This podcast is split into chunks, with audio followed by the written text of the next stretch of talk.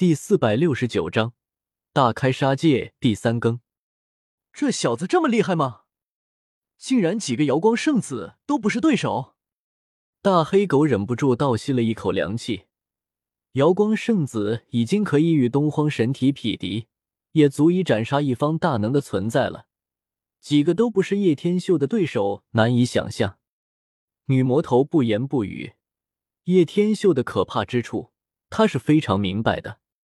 然而，就在姬家几位太上长老与瑶光圣子，还有瑶光太上长老同时出手之际，所有人几乎都以为叶天秀会立马被轰死在当场，化成一团血雾。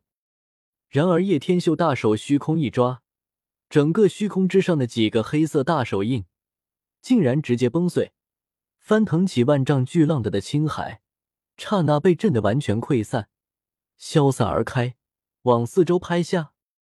这可是几位太上长老合击之下的秘术，竟然直接被叶天秀一招破解，所有人忍不住倒吸一口凉气，呆若木鸡的站在了原地上。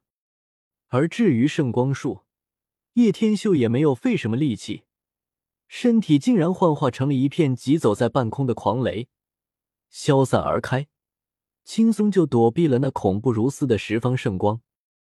在叶天秀背后的大山竟然都被十方圣光撕裂而开，可想而知威力到底有多么的可怕。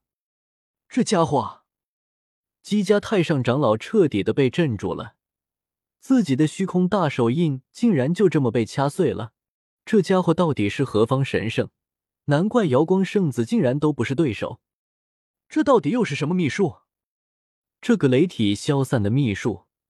瑶光圣子又是见所未见，眼前的这个家伙没想到隐藏的如此之深，这么多都是没有见过的秘术，而且都是加持在一个人的身上。圣光之子，今日我倒是要让你知道，你是何等的弱小。叶天秀翻手祭出了太阳神塔，散发着耀眼的火红色光芒，在烈日之下。旋即，太阳神塔在他的手中不断放大起来，以烈阳之火从太阳神塔之中缓缓四散而开，旋即席卷而去，在虚空之上，竟然方圆百里都形成了炽热的火圈，点点星火泛着无上炽热，燎原之火如同灼烧着苍穹。太阳神塔最后形成了百丈之大。用力一震之下，叶天秀直接将太阳神塔力压而下，对着瑶光圣子镇压而去。该死的，这莫非是极道武器？瑶光圣子倒吸一口凉气，想要逃避已经来不及。眼前的太阳神塔涉及范围之广，塔底乃是火红色空洞无尽的，似乎如同无底洞一般。轰！太阳神塔从天而降。最后，无论瑶光圣子如何抵挡，都是徒劳，被镇压在塔底之中。一股巨大的冲击波自裂缝中往外扩散而开，烟尘翻起，遮掩半边天。所有修士被震得翻飞了出去。卧槽！这小子竟然还有极道武器！大黑狗嗅到了黄血赤金的味道，自然知道能用黄血赤金塑造而成的灵气到底是什么的存在。眼前这个太阳神塔，那散发出如此强大的威力，明显是属于极道武器一类别的。女魔头也是呆滞起来，这个太阳神塔，她可是没有见过的。不过仔细看了看，竟然是黄血赤金，恐怕就是在太初古矿之中得到的，然后拿出来后用来炼技成了眼前的武器。不过可以炼技出极道武器。而且还是这么短的时间之内，这家伙是怪物吗？不，应该还不算是极道武器。眼前的太阳神塔威力虽然巨大，但是明显与太阳神炉有一定的差距。天啊，这家伙绝对是大魔头，强如瑶光圣子竟然都被镇压了，还拥有这么可怕的武器，实在是可怕！我们赶紧跑！我不想死在这里。不想死在这里，哈哈哈！你们很幸运，成为我第一批的祭奠物。叶天秀五指骤拢一下，一股强横的劲力直接将燎原之火收拢，血色的艳阳之火一下子收拢起来，将所有躲避不及的人全部都焚成了灰烬，惨叫连连。这里已经活脱脱成了惨地。叶天秀将这里的修士所有屠杀之尽，就连那些修为极高的太上长老也都没有放过。对于这些修士毫无怜悯，想要一起响应来杀老子，就应该准备好死亡的后果。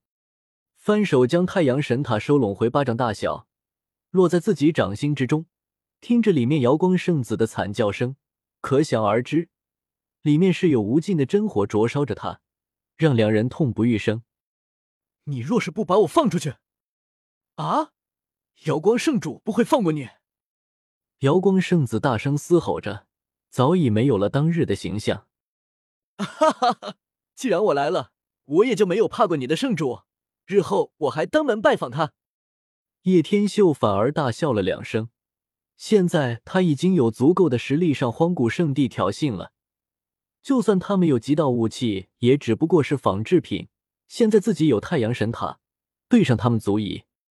在此之前，你还是享受一下这种被火灼烧的感觉好了。待你死了之后，还可以为我太阳神塔带来不少强大的能量的。叶天秀不再跟这家伙废话，直接将太阳神塔收进了纳戒之中。一切都搞定之后，叶天秀这才带着女魔头与大黑狗赶紧离开了此地。虚州断山，风起云涌，人人心惊。姬家遣出诸多强看来到这片绿洲。姬家圣主与瑶光圣主带领了一大群太上长老，将曲州翻了个底朝天，是要将那个抓了瑶光圣子的家伙找出来。但是因为那里的人都死了，剩下的两个东荒神体与瑶光圣子也被收入太阳神塔之内，所以两位圣主也是无从下手。直到瑶光圣女瑶溪也赶到了，出现在朝阳城，让此地成为了风云际会之地。吸引了很多人的目光。姚希心神依旧不稳定，毕竟被叶天秀强暴了，这几日都是心神恍惚。不过得知瑶光圣子失踪了，立马猜想到了两种可能：一种自然是孔雀王与青椒王下的手，他们的恩怨一直都说不完；还有一个自然就是叶天秀，只有此人才能做到如此地步。那个姓修的家伙。只有他才能打赢瑶光圣子，并且还可以斩杀这么多长老的存在。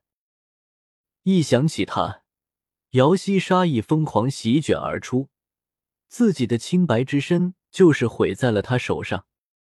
本章完。